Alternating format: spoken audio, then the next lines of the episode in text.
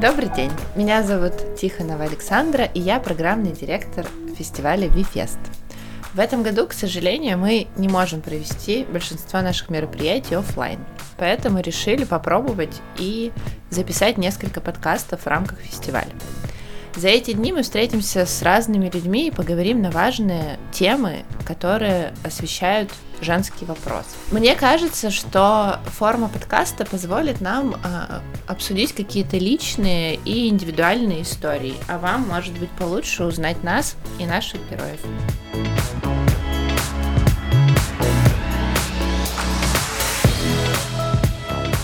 Итак, да, мы разговариваем с Татьяной Ивановной Марголиной. Сегодня будем разговаривать о, о женщинах в политике, о женщинах в пермской политике, об особенностях гендерного вопроса в советское время, в 90-е годы и сегодня.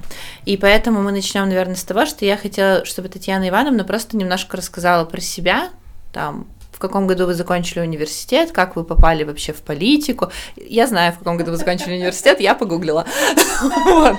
Но как вы попали в политику и как вообще, вот как это было там, я не знаю, в конце 70-х, в середине 70-х оказаться женщиной, работающей женщиной. Вот давайте начнем с этого. Университет я закончила в 73 году, но работала я уже на 1972 года. Э, дело в том, что э, так получилось, что меня всегда выбирали. И понятно, что возможность э, состояться вот в выбранном варианте, когда тебя выдвигает там класс, группа студенческая, это был либо студенческий профсоюз, либо комсомол, школьный или студенческий. Вот учитывая, что у нас была совершенно необыкновенная школа, достаточно сказать, что у нас вожатыми были люди, которые работали в Орленке. То есть это совершенно сегодня современные технологии работы с ребятами, они были совершенно ненормальные, и нас сделали в этом плане тоже совершенно ненормальными. Мои дети, например, когда смотрели фотографии из моего школьного детства, они всегда говорили, они, к сожалению, попали в 90-е годы, они говорили, разве так бывает, мы тоже так хотим. Так вот, э, сама эта выборность на, последней, на третьем курсе, она привела к тому, что меня выбрали заместителем секретаря комитета комсомола пединститута тогда, и это была должность выборная, и она была освобожденная. И поэтому мне приходилось сочетать работу, учебу, а еще у меня общественная работа была неоплачиваемая, что называется, потому что я очень любила работать э, вожатой. Э, тогда это были пионерские лагеря, но у нас были лагеря школьного комсомольского актива. Может быть, вы слышали про такое явление Пермского края, как лагерь «Юность». Это уникальное образование, и мы всегда сравнивали себя немножко с Орленком, где тоже старшеклассники учились. я вспоминаю, что когда были ну, вообще экзамены уже, в это время мы в лагере работали, как меня провожали на экзамен, как встречали с экзаменом. То есть это это было, на мой взгляд, сам приход э, вот в, в, в, в комсомольскую уже работу и выбор, но он был таким очень естественным, что ну, только что это стало оплачиваемой работой. Но э, через несколько лет, когда я вышла замуж и у меня появился первый ребенок, было такое неписанное правило. Родила ребенка, работать в комсомоле – ну, мягко говоря, нежелательно. Вот, вот такие негласные установки были. И э, это было настолько обычно, что не возникало вообще никаких вопросов. И поэтому я, конечно, сразу написала заявление, что я ухожу с работы и ушла заниматься ребенком. Но не так долго это, конечно, длилось, и буквально еще совсем маленькая была у нас Анечка, но и была такая замечательная зональная комсомольская школа, опять же, образовательный центр, который обучал все комсомольские кадры четырех близлежащих регионов. Это даже не... И вот, собственно, туда, на образовательную вот эту деятельность, на организацию этого обучения меня позвали работать. Сначала методистом, потом я стала директором. Потом меня попросили поработать с учащейся молодежью, был такой замечательный отдел учащийся молодежи. И вот и это все шло как-то очень естественно. Мы, сама среда была совершенно необыкновенной, потому что э, еще было, ведь мы работали в комсомоле в то время, когда была уже такая достаточно критичная обстановка, и поэтому вот эту свою самостоятельность, вот эту творческость, вот для нас это было, наверное, важным. Когда меня спрашивают, ну вы же там придаток партии, вот я не могу этого сказать, потому что, возможно, наши руководители, они и как-то по-другому это ощущали. У нас была полная свобода в той деятельности, что мы э, организовывали с ребятами, учащейся студенческой молодежью. И для нас главный критерий был их оценка. То есть как? Во-первых, участвуют, не участвуют, пришли, не пришли. Мы очень много работали с системой образования, с управлением образования. И вообще эти отношения были очень партнерские. И понятно, что в том числе работающие в комсомоле ребята, они, они рассматривались как некий возможный резерв для работы уже в органах управления или советских, я имею в виду то, что сейчас называется э, представительные органы, либо э, это партийные органы, которые по факту, в принципе, были центрами управленческими. Поэтому вот точно так же в 1985 году я попала в очень хороший период работы э, в очень хороший райком партии. Почему райком партии Ленинского района я считаю хорошим?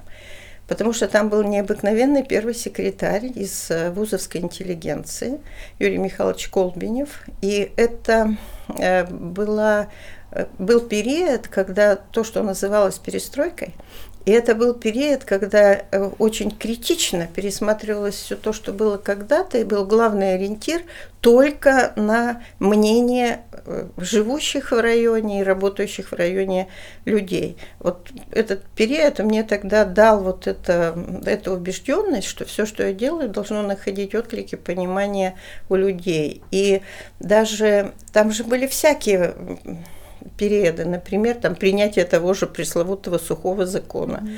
Я помню, что нас вечером собрали и сказали, вот идите в коллективы, желательно в рабочие, и по -по поговорите с людьми, как они относятся к этому, потому что, ну, считалось что это, в принципе, некие устойчивые очень традиции, и как народ отнесется к тому, что вот это таким образом. И я помню, что я была поражена, я была на заводе Шпагина, и просто вот собрались люди, работающие там, и когда я стала с ними разговаривать, смотрю, как-то сначала такая тишина, а потом как пошли женщины, работающие в этом цехе, как они сказали, да наконец-то, да сколько можно, мы работаем, они у нас дома не понужают, это вообще сколько могу, я все это ограничиваю. То есть это, это было так, что я не ожидала этого, потому что вот, вот работающие женщины вот всячески поддерживали это движение и многое другое, но тоже, вот еще помню пример, опять же нас всех вместе собрали, и Юрий Михайлович говорит, с завтрашнего дня вот такой-то сотрудник у нас не работает. И практически особо не объясняя. А потом, когда мы стали выяснять, а что произошло, а сотрудники мы все были очень молодые, и нам объяснили, что ему позвонил ветеран, и попросил ему дать какую-то информацию. А он очень так, ну, пренебрежительно ответил, как, как говорят, отослал непонятно куда и, и к чему. И вот этот факт такого разговора с человеком послужил тому, чтобы он больше не работал в райкоме партии. И вот я помню, что вот такие уроки Юрий Михайлович нам давал, которые вообще заставляли задуматься, что ты есть в управлении, кто для тебя люди, хотя там, конечно, было очень много всяких вещей, когда люди захотели сами выбирать руководителей. И вроде порыв и возможность такая была, но, э, на мой взгляд, были такие существенные ошибки в этом. То есть вот если человек, например, давно работал, вот есть такое понимание там усталости, надоело, вот все вокруг новое, а чего-то он тут может быть, а давайте другого. И, на мой взгляд, э, некоторых очень мудрых и очень перспективных руководителей в то время, что называется, смело вот этой волной отрицания того, что, что было.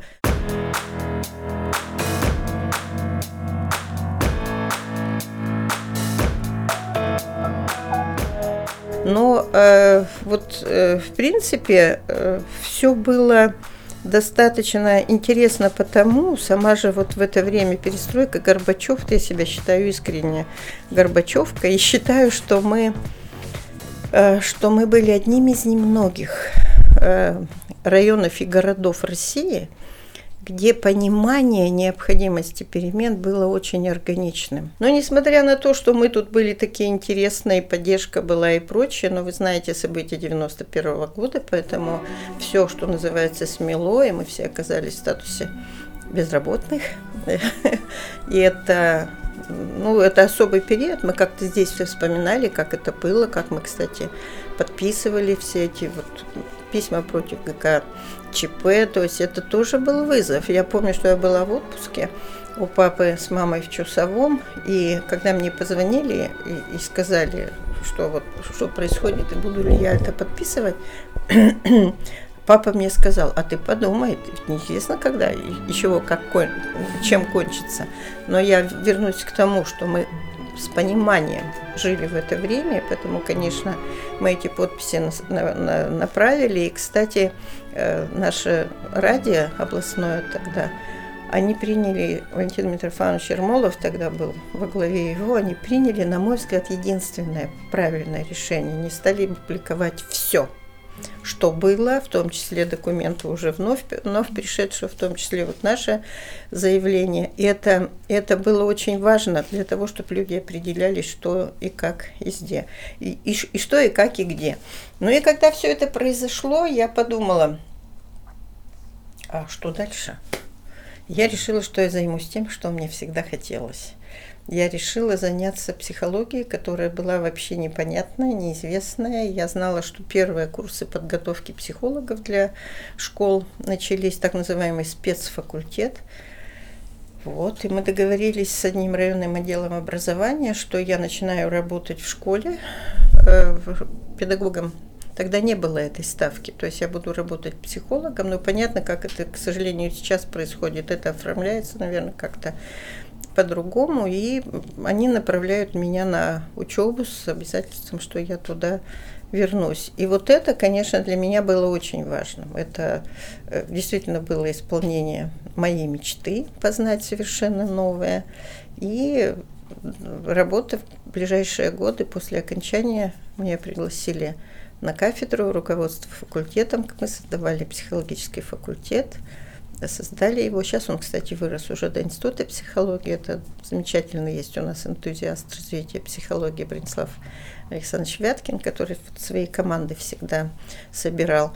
И все, я могла там быть, потому что я защитила диссертацию, я занималась любимым делом, там мои там какие-то организаторские потребности были полностью реализованы на факультете.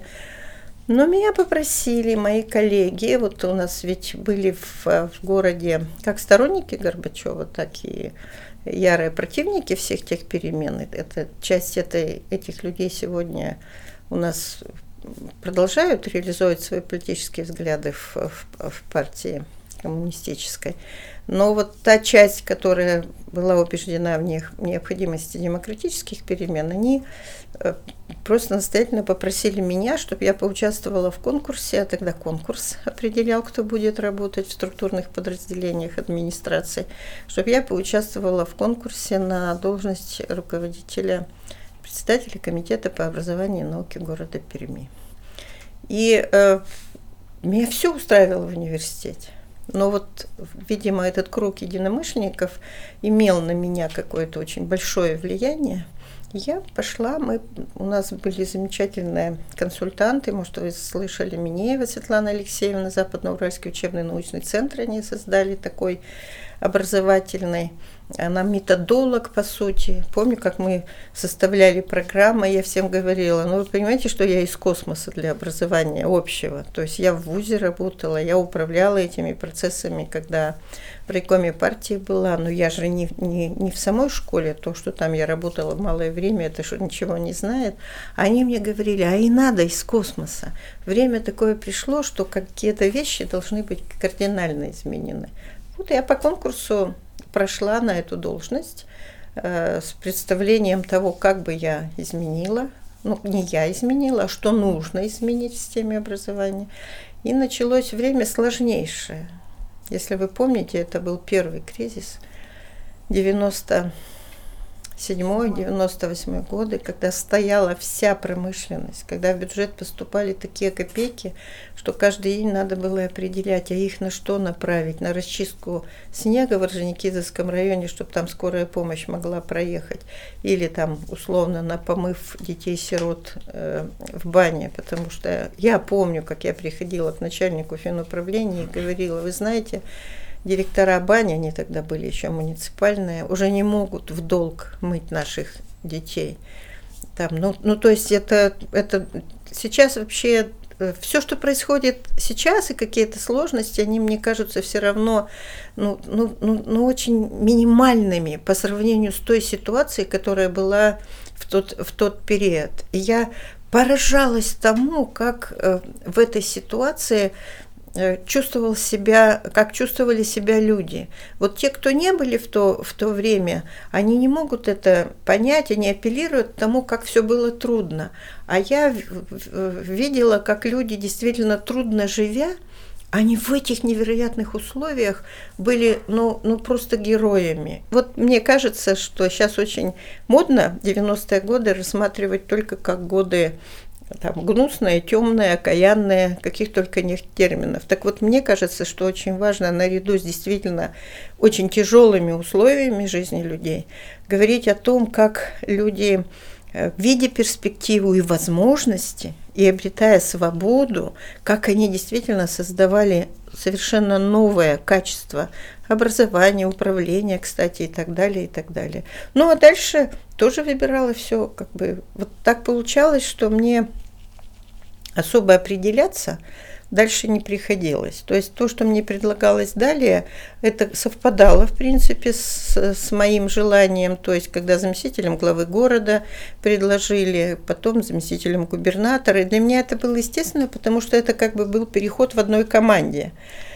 А вот когда мне было предложено э, Олегом Анатольевичем Черкуновым, когда он только что пришел и начал работать, перейти на уполномоченного по правам человека, вот тут я думала, я думала, надо ли мне это. Я вообще еще тогда, по-моему, не понимала, что это за институт такой. Но решила, что, что я попробую. Мы так и договорились, что я все-таки попробую. И вот получается, что все-таки мне все, меня всегда выбирали или предлагали. Вот помимо э, ситуации, когда надо было принять для себя решение вернуться в политику, в новой уже стране. Вот это было то, что касается моей профессиональной линии.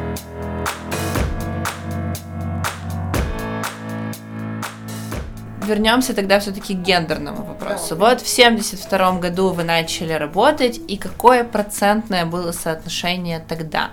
Сколько было в процентах там женщин и мужчин в той, как бы в той сфере, где вы работали, в комсомоле?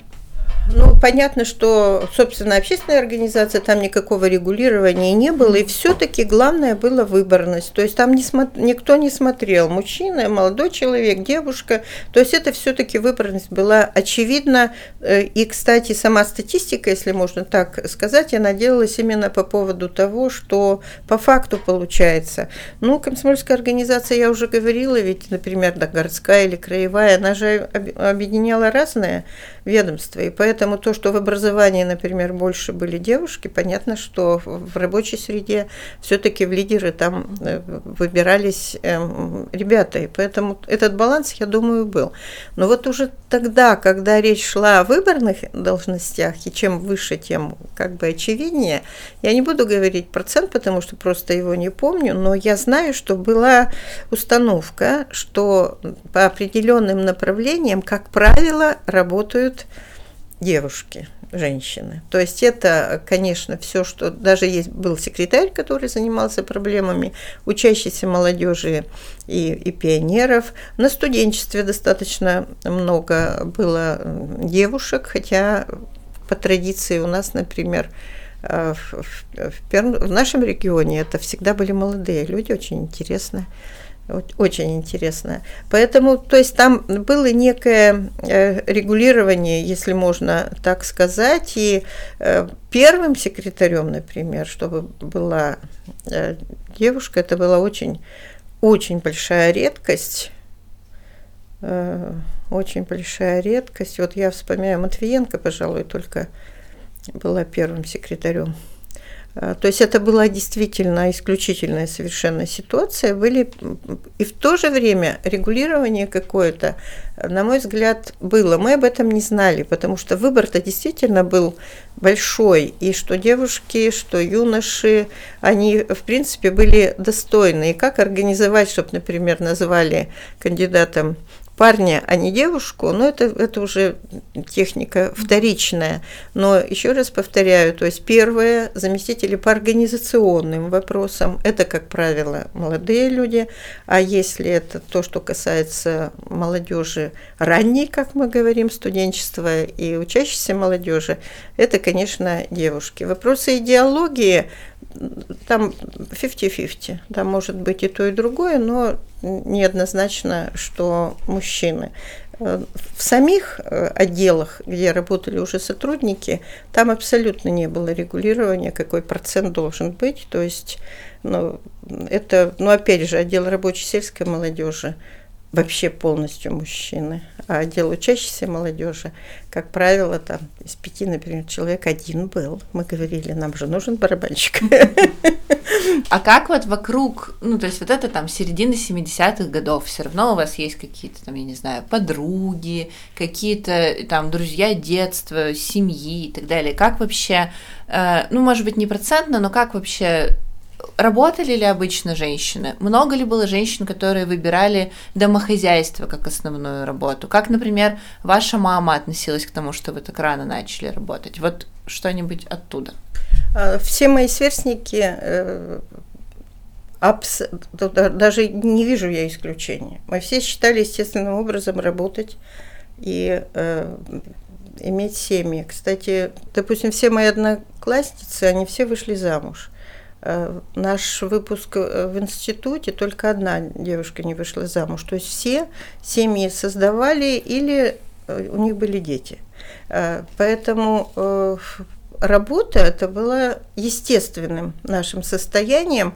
И я, например, понимала, что, например, моя мама и женщины, которые жили в нашем поселке, это послевоенное время, они за редким исключением все были дома.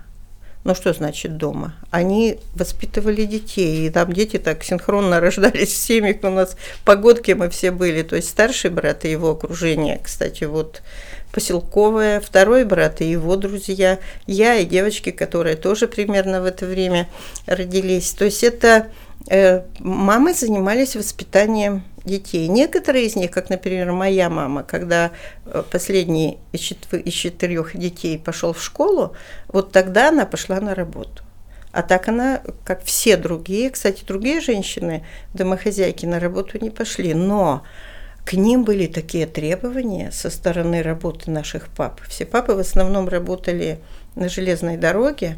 И мы, например, я помню, как э, к нам приходили проверки по линии профсоюза Папинова, как наша мама организует условия для него отдыха.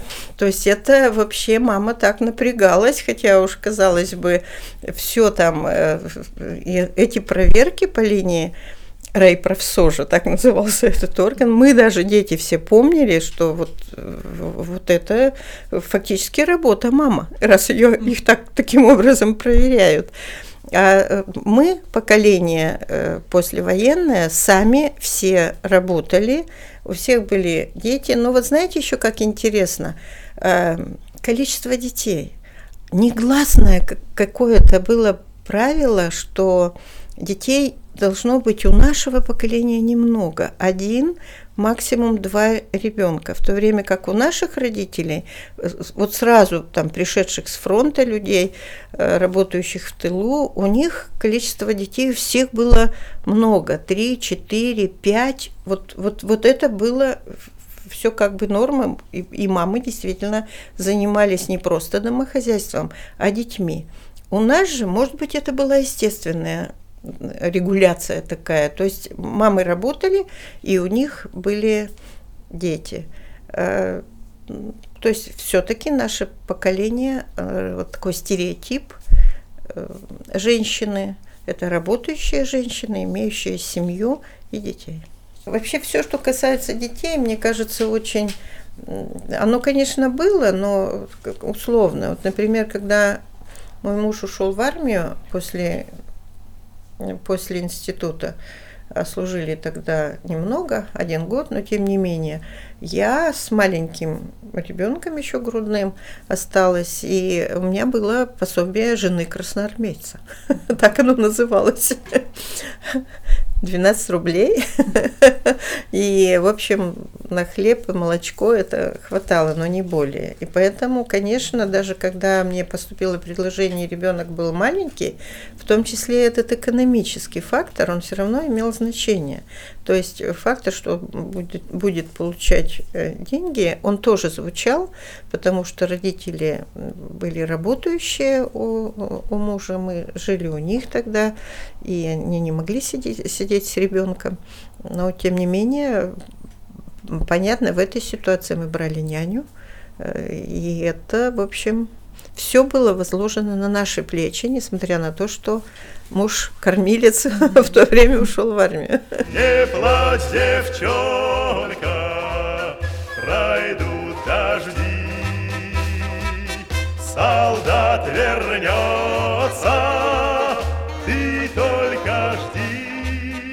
Вот э, у меня не, воз, не возникало какого-то диссонанса от того, что я работаю еще дома, должна что-то делать, потому что я выросла в семье, где мама занималась хозяйством.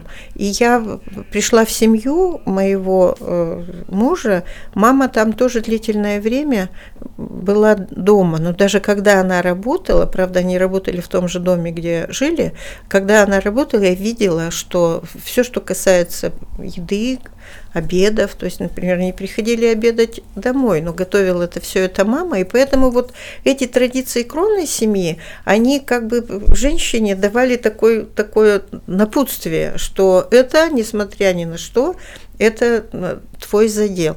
Я думаю, что если бы это было по-другому в кровной семье, то как минимум напряжение в семье вот по поводу того, что надо как-то делиться, что называется, что оно все-таки было. Ну и второе, мы каждый в своих семьях, мы все-таки в каких-то периодах договаривались, кто, кто чего и как. Но так получилось, что у нас, например, в семье и у него ненормированный день, и у меня ненормированный день. И поэтому здесь э, единственное, что так не освоил мой муж, это приготовление еды.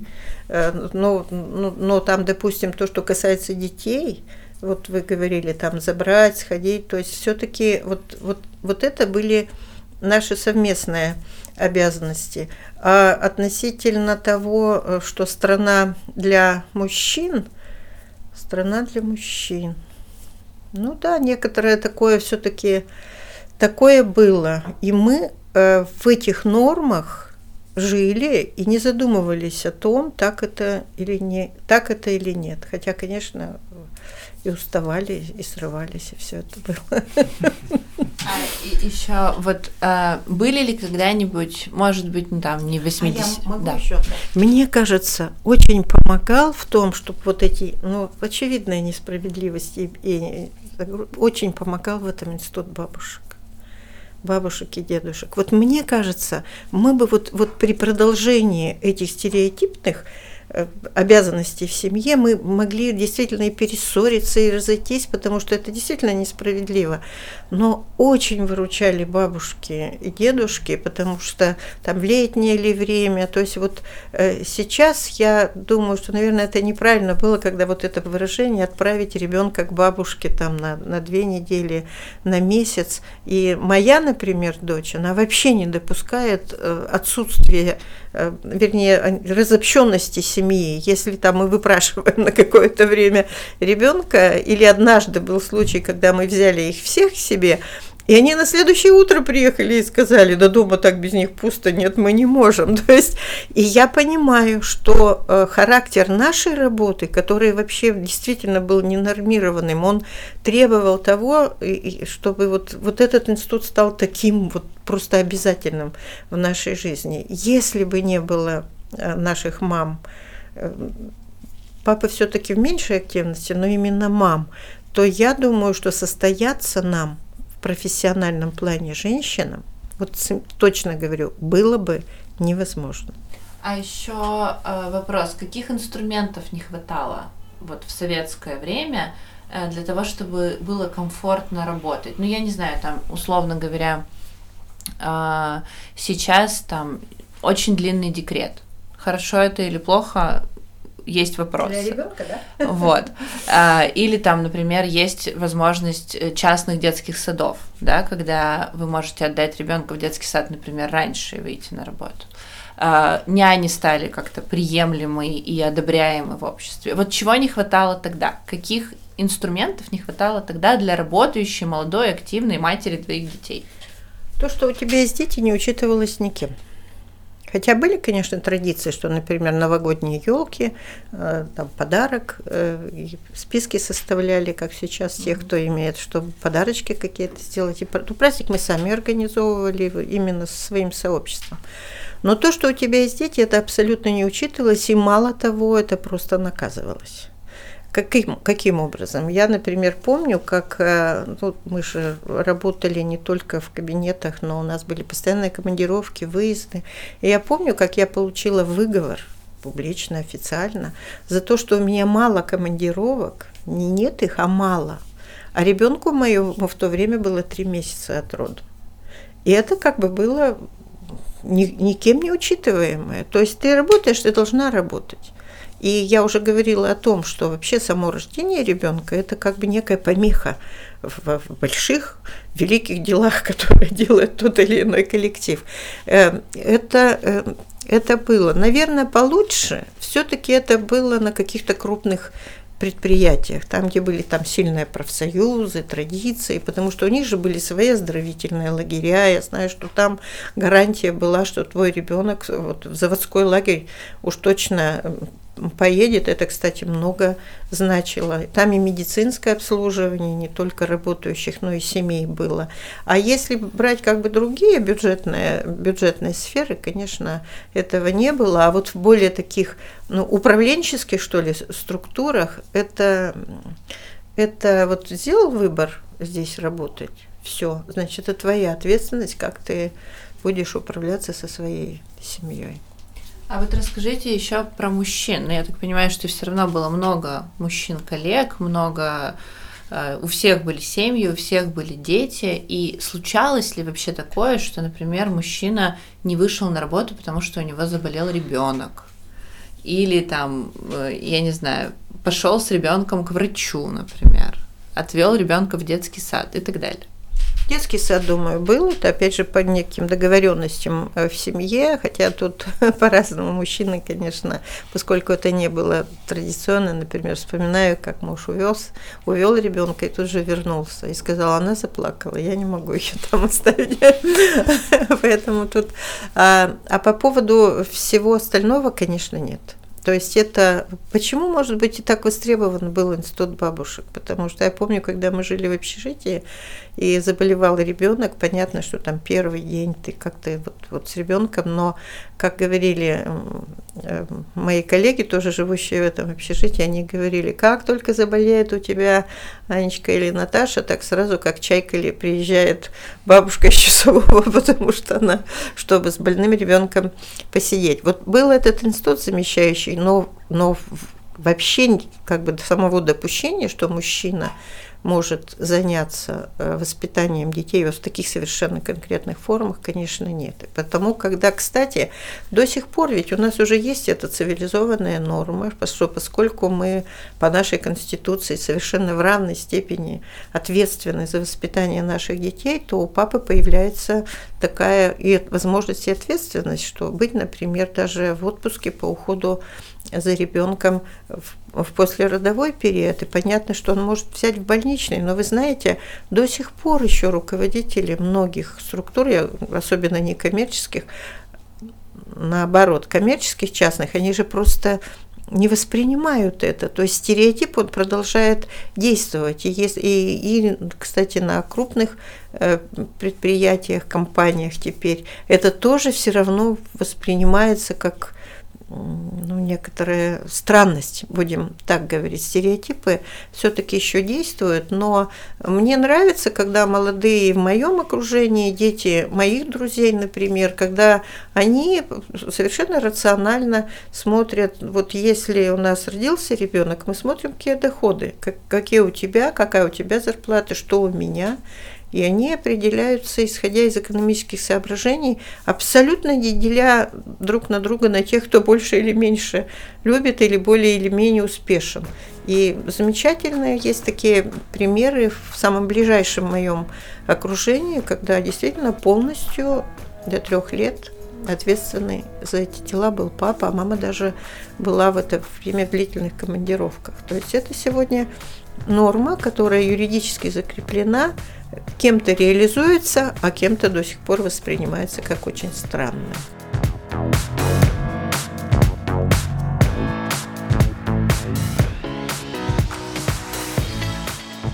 А как по вашим ощущениям, в какой момент это изменилось? Ну, то есть, вот когда произошел этот момент внутри общества, когда это вдруг стало нормальным?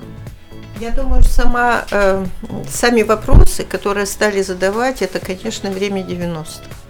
Это тогда, когда мы стали понимать, что э, вообще появилось это слово права. Я думаю, что это вот э, саму, саму тему подняли правозащитные организации, в том числе объединяющиеся женские организации. То есть они просто стали об этом говорить, они стали сравнивать.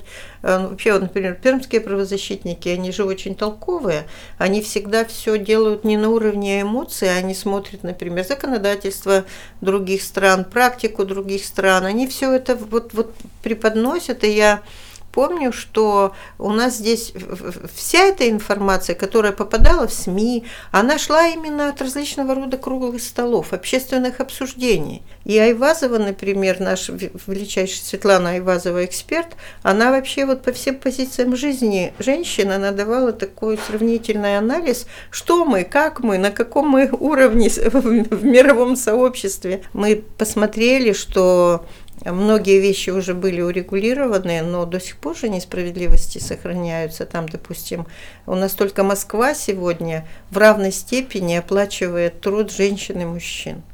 И мы понимаем, что там не просто политическая воля, но само развитие э, бизнеса, э, где э, позволяет сегодня действительно выбирать достойных, лучших, да там и возможность выбора в Москву многие едут. То есть сама экономическая ситуация, развитие разных форм собственности, бизнеса в том числе, она позволяет сегодня вот женщине чувствовать себя более успешной как в выборе работы, так и в оплате ее.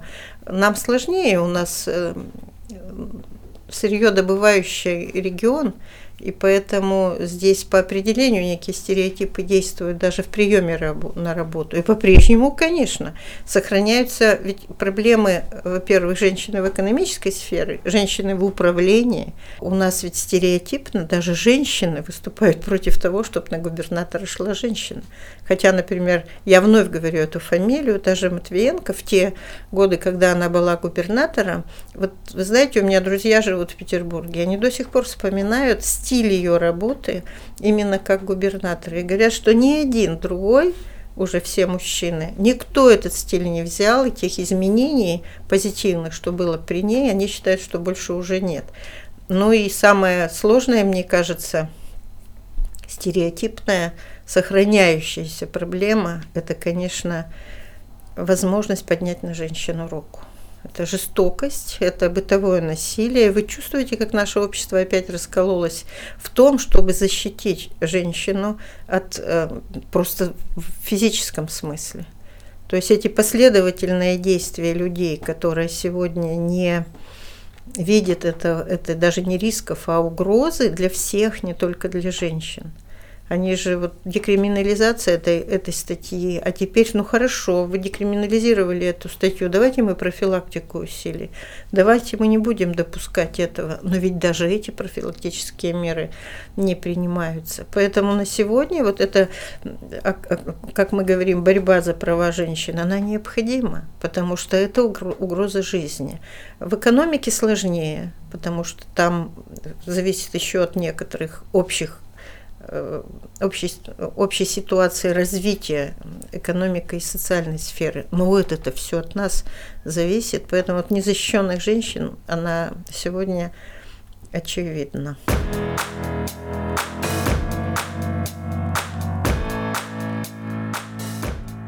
Что нужно сделать сейчас, чтобы женщинам стало легче? просто, ну, как вы считаете, там, мы э, обсуждали, что, например, нужно повысить э, минимальный доход. И тогда это уже демаргинализует женщин, которые, например, сейчас очень, ну, могут мало зарабатывать, потому что, там, я не знаю, оклад учителя сейчас 9 тысяч рублей, например, и так далее. Какие-то еще советы, что можно сделать, чтобы помочь женщинам? Ну, во-первых, нужно говорить об этих проблемах. Я вновь обращаюсь к тому, что э, особенно сейчас, вот эта разобщенность людей в пандемию особенно, но, кстати, и до нее. То есть мы все равно живем в своих ведомствах, по своим отраслям, и многие ведь не догадываются даже, что учитель, придя в школу, может получить 8 тысяч. Я помню, когда ко мне обратилась я пришла в школу, и мне директор школы почти со слезами на глазах говорит, ко мне пришел выпускник университета, и я ему могу заплатить не больше 8 тысяч. Ну что, вот, вот, вот, вот, ну что же это, это такое? Но ведь не знают об этом люди, поэтому я все-таки хочу сказать, что сама информация о существующих проблемах, она очень нужна. Второе, мне кажется, что женщины как-то очень успокоились. Вот у нас, собственно, объединений по принципу гендерному и женскому, и, и их практически не стало. На мой взгляд, это неправильно, потому что это все категории людей, будь то, да, они имеют другого плана ограничения или проблемы, такие как, например, инвалиды, такие э, ну, люди, понятно, это ограниченные возможности. Детского очень много движения в защиту детства, и очень хорошо, что это такое наполненное поле. Женщины – это тоже в определенном плане уязвимая категория. Но эту категорию никто не будет видеть и знать, и никто за женщин это не сделает. И поэтому я, конечно, очень надеюсь, что вот эти заинтересованные благополучие во всех смыслах э, женщин, что у нас эти организации появятся. Не для того, чтобы где-то требовать и протестовать, а для того, чтобы способствовать улучшению жизни тех, кто по объективным, а иногда субъективным причинам не могут состояться в полной мере в человеческом измерении. Вот этого нет. И у нас получается и площадок мало. Почему мне так важно, что эта площадка вместе с очередной женщиной, депутатом, возродилась? Э, потому что вот то, что делает сейчас Надежда Агишева, хотя бы периодически проводя Э, эти важные коммуникативные площадки, это очень много значит. Надо еще, чтобы были некоторые, некоторые движения, которые голос женщин должен быть слышен. Вот когда принималась конвенция ООН о, о правах инвалидов и пытались принять ее в кабинетном варианте, тогда инвалиды сказали замечательный девиз своей жизни. Нельзя о нас без нас. Это в полной мере относится к другим категориям, в том числе женщинам. Нельзя о нас без нас. Поэтому сам голос женщин, анализ постоянно этой ситуации, заявление публичное этих проблем – это все-таки основное. Потому что сейчас так в целом сказать, что же тут, как же тут помочь, на самом деле сделано ведь действительно очень, ну, будем так говорить, немало для того, чтобы можно заниматься воспитанием детей, различного рода пособий, поддержки, их, их достаточно много. Но, э, вот, например, чтобы защитить запустить экономическую самостоятельность женщины, да, в семье мы можем определить, кто это будет делать. Но у нас очень много женщин-одиночек, например. Я, например, считаю, что та женщина, которая полагается только на себя и э, создает семью, но не полную семью, вот а эти, э, эта категория у нас недостаточно сегодня поддерживается. Я не хочу употреблять здесь слово защищается, но поддерживается. Мало того, она еще и наказывалась. И было несколько таких случаев в моей практике, когда, например, у нее изымали ребенка, то есть она отправляет своего ребенка на месяц к маме, поскольку она единственный работник в доме. А, а у нее ребенка изымают, потому что она оставляет ребенка без присмотра, так это называется, отправляет его в другой город. То есть вот таких несуразностей достаточно много происходило. Но как совместить самостоятельную экономическую деятельность, чтобы содержать свою семью и выполнять в полной мере, например, хотя бы приоритет для этих женщин устройства ребенка в дошкольное образовательная организация, ведь этого нет. То есть она, а, а как, если мне надо работать, и ребенка в детский сад я отдать не могу. То есть вот отдельная категория э, женщин, которым сложнее всего в этой ситуации, мне кажется, должны особо защищены. Потом э, мнение женщин не учитывается, когда, например, сейчас решается вопрос о детском отдыхе. А абсолютно вот эта особенность положения женщин, одиноких, например, женщин. Там мы знаем, что у нас есть малоимущие семьи, но если вы посмотрите, какой процент из этих детей фактически отдыхает, то это, к сожалению, не, не все семьи.